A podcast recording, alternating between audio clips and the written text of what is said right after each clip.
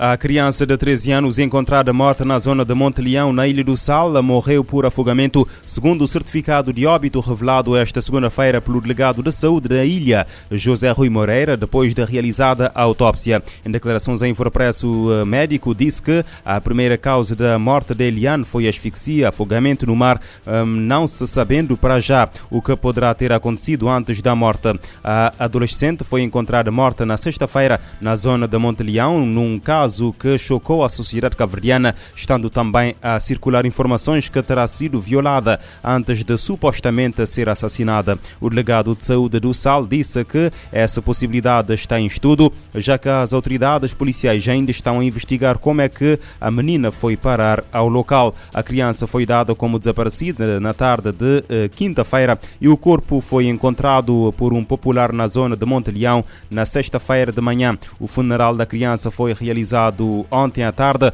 depois de uma homenagem da direção da escola que eh, suspendeu as aulas durante o dia. O agente da Polícia Nacional, suspeito de matar a sua esposa com dois tiros na Ilha do Fogo, está em prisão preventiva, indiciado por homicídio agravado. A medida de equação foi decretada ao início da noite de segunda-feira, após ser presente ao tribunal. O crime aconteceu no domingo nos Mosteiros. O agente da PN de 29 anos e a vítima de 46 anos estavam casados há cerca de um ano. A mulher baleada duas vezes morreu no local do crime. O agente da PN, detido em flagrante delito, terá usado a arma de serviço para combater o homicídio. A Polícia Judiciária deteve no último domingo um, indivíduo do sexo masculino residente em pensamento na praia, suspeito da prática de dois crimes de VBG agravado e um crime de posse de arma de fogo ocorridos no passado mês de novembro. Eh, de, em nota de imprensa emitida na tarde desta segunda-feira, a PJ refere que a detenção fora de flagrante delito foi feita em cumprimento de um mandado do Ministério Público. O detido foi presente no mesmo dia às autoridades judiciárias competentes para efeito do primeiro interrogatório judicial de arguido, detido e aplicação de medidas de equação pessoal, tendo-lhe sido aplicado o afastamento da morada da vítima, proibição de contato e aproximação da mesma. Arranca esta quinta-feira a vacinação de crianças e adolescentes dos 12 aos 17 anos contra a Covid-19. Os menores vão ser vacinados com as mais de 200 mil vacinas da Pfizer oferecidas esta semana pelos Estados Unidos da América. Uma informação avançada na tarde de segunda-feira pelo Diretor Nacional de Saúde, Jorge Barreto. O responsável garante que já está tudo a postos para o arranque da imunização. Os adolescentes serão vacinados nas escolas onde estudam, mas também os postos de vacinação estarão disponíveis para vacinar os adolescentes, sobretudo aqueles que não frequentam escolas neste momento. Mas também convém dizer que uh, os postos de vacinação estão uh, disponíveis para vacinar qualquer adolescente que procurar, desde que uh, esse adolescente tenha um termo de consentimento dos seus pais ou do seu encarregado de educação, ou então que se faça acompanhar do seu responsável. O Ministério da Saúde prevê vacinar cerca de 60 mil crianças e adolescentes dos 12 aos 17 anos contra a Covid-19. Em São Vicente, o delegado de saúde desaconselha a realização do tradicional baile de fim de ano na Rua de Lisboa. Elísio Silva defende que será difícil as autoridades confirmarem a vacinação ou testes à Covid-19 das pessoas que queiram participar. Qualquer aglomeração de pessoas não podemos verificar se a pessoa está vacinada ou não, pode criar foco de infecção de Covid-19.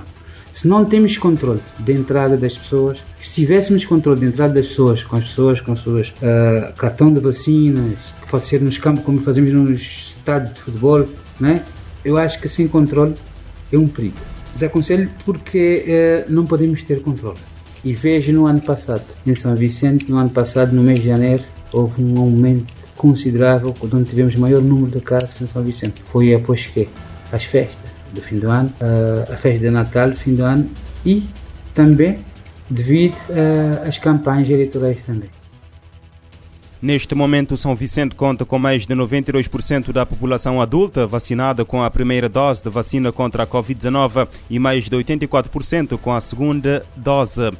O Fundo de População das Nações Unidas pede 835 milhões de dólares para levar serviços de saúde e proteção a mais de 54 milhões de mulheres, meninas e jovens em 61 países. Apesar da pandemia, a agência conseguiu atender 29 milhões de pessoas este ano.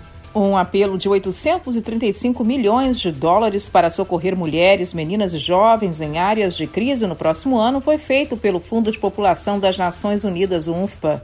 Lançado em Nova York, o Panorama de Ação Humanitária contou com a chefe da agência, Natália Kahneman, a embaixadora dos Estados Unidos, Linda Thomas Greenfield, parceiros como a União Europeia e a embaixadora da boa vontade do UNFPA, a atriz de Hollywood Ashley Judd. And one of my really memorable missions with, with UNFPA was in Ukraine, where I visited with a woman. A atriz contou que visitou um projeto na Ucrânia que utiliza um programa de rádio para levar informações sobre saúde sexual e reprodutiva a meninas e mulheres vítimas do conflito. Ashley Judd também disse que ela mesma foi vítima de estupros e abusos sexuais na infância e na juventude e que por isso compreende bem o sofrimento das pessoas. O UNFPA lembra que em áreas de conflito e emergências, mulheres e meninas ficam ainda mais vulneráveis. Muitas sofrem as trágicas consequências do crime da violência sexual usada como arma de guerra. Outras grávidas precisam de cuidados obstétricos durante e após a gestação. E a maioria das mulheres busca serviços de saúde sexual e reprodutiva, como contraceptivos, por exemplo. O apelo desse ano quer ajudar a proteger mais de 54 milhões de meninas, mulheres e jovens em 61 nações. Da ONU News em Nova York, Mônica Gray. O Panorama de Ação Humanitária 2022 foca em meninas e mulheres em emergências e crises. A Indonésia levantou hoje o alerta de tsunami emitido na sequência do sismo de magnitude de 7.3 eh, na escala de Richter ao largo das Ilhas das Flores, no leste do país. De acordo com o Instituto Geológico dos Estados Unidos, o sismo ocorreu a uma profundidade de 18,5 km sob o mar, enquanto o epicentro foi registrado a 112 km a norte da cidade de Maumere, a segunda maior da ilha com uma população de 85 mil habitantes. Algumas horas depois do sismo, o Centro de Alerta de Tsunami do Pacífico uh, e a agência indonésia uh, levantaram o alerta de tsunami. As autoridades indonésias não registraram até agora quaisquer vítimas ou danos causados pelo sismo. A Indonésia, um vasto arquipélago com uh, eh, 270 milhões de habitantes, é frequentemente atingida por sismos, erupções vulcânicas e tsunamis por estar assente no chamado anel Anel de Fogo do Pacífico, uma zona de grande atividade sísmica e vulcânica.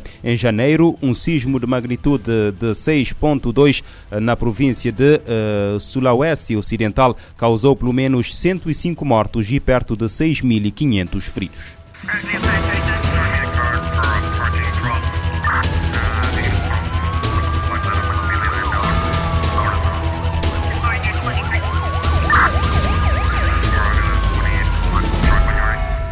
Este programa está disponível em formato podcast no Spotify e em radiomorabeza.cv.